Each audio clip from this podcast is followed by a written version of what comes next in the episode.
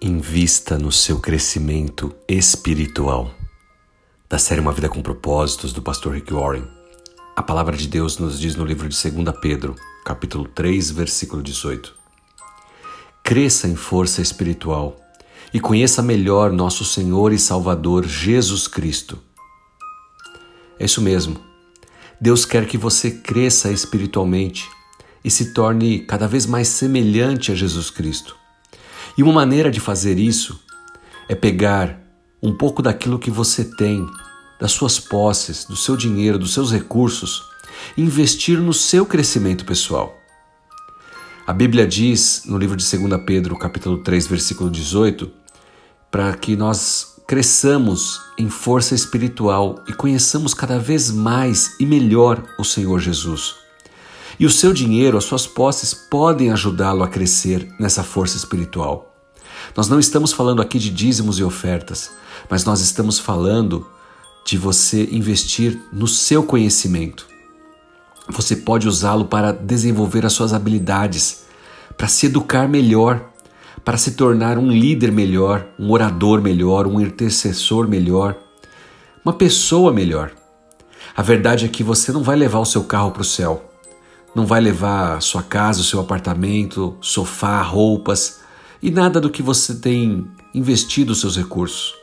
Mas você pode e deve investir parte daquilo que você tem para que você possa continuar crescendo em maturidade. Isso a gente faz através de um bom livro, de um curso, de um treinamento, seja para sua vida profissional, mas aqui no nosso caso, para sua vida espiritual. Isso significa que toda vez que você usa o seu dinheiro para comprar um livro cristão, isso vai ajudar você a crescer. Você investiu em algo que eu chamo de fundo de crescimento.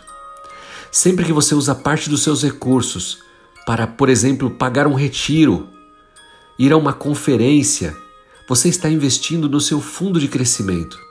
Sempre que você usar o seu dinheiro para uma aula, um seminário, isso vai torná-lo mais conhecedor da palavra. Pastor Rick Warren comenta sobre quando ele comprou a primeira Bíblia dele. Ele era ainda adolescente e juntou dois meses de mesada para comprar uma Bíblia, uma Bíblia de estudos da marca Thompson. Diz ele que escolheu uma Bíblia com uma boa encadernação, capa de couro, porque seria uma Bíblia para ele usar por toda a vida. Ele gastou na época 60 dólares, que era o equivalente a dois meses de mesada.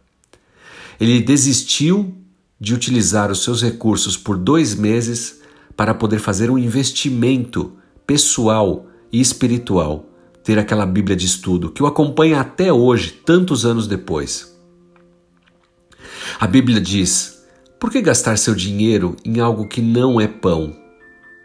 Ouça-me atentamente e você comerá o que é bom, sua alma desfrutará do rico alimento que satisfaz. Depois você confere lá no livro de Isaías, capítulo 55, versículo 2. Você pode gastar seu dinheiro com aquilo que não é pão, mas escolha gastar também com aquilo que vai preencher a sua alma e vai te ajudar a crescer espiritualmente. Invista parte dos seus recursos no seu crescimento, no seu aprendizado, seja profissional, mas especialmente espiritual. E que Deus te abençoe. Em nome de Jesus Cristo. Amém.